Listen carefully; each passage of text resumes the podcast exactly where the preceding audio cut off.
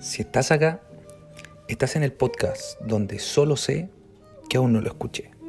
En el capítulo de hoy veremos el primer periodo, o la primera parte de esta seguidilla de capítulos en los cuales hablaremos acerca de Aristóteles, el cual se denomina la Academia Platónica, que cubre los años del 367 al 347 a.C.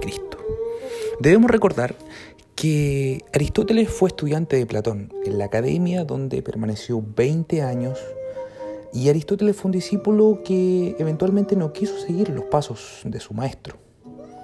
Tanto así que es el fundador de una filosofía completamente distinta que ponía sus ojos más en la realidad que en los mundos ideales del cual fuera su maestro y el cual estableciera su teoría de las ideas, Platón.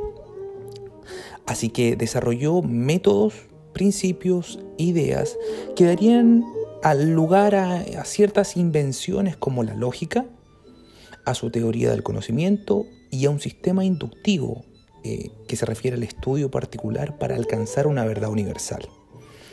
Se convertiría, con el paso de los años, en el primer paso para que lo que luego, muchos, muchos, muchos años después, entenderíamos y concebiríamos como un método científico.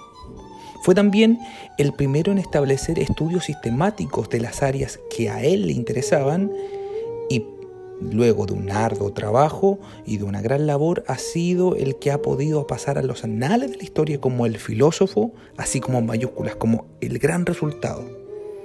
Puede que ningún otro hombre en la historia del pensamiento haya tenido un peso igual al de Aristóteles. Pero también tenemos que recalcar algo. Aristóteles es el resultado de la formación de Platón y de la formación que él obtuvo en la academia.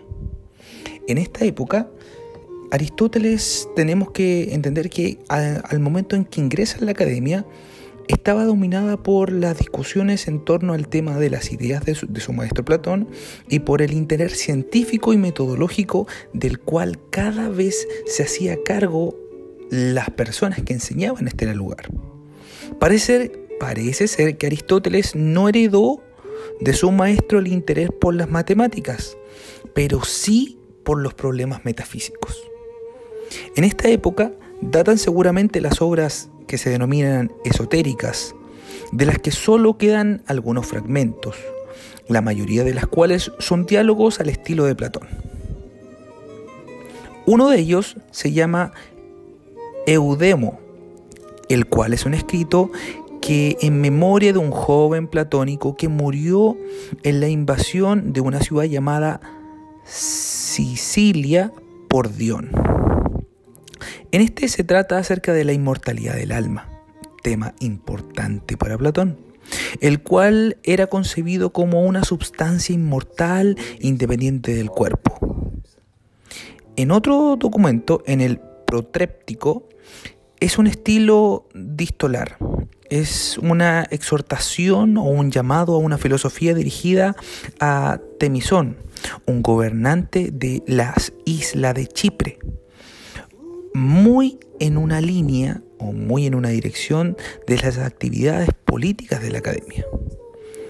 Así que en esta guía de filosofía para principiantes de las cuales se han o nos podemos inspirar en la contemplación de las ideas, Aristóteles pudo ver en estas obras ciertas directrices.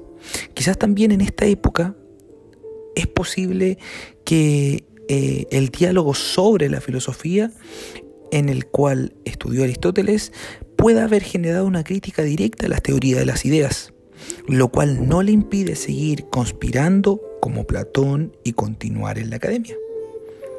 Se define o se define en una religión astral, la contemplación de las ideas es sustituida por la contemplación de dioses y de astros.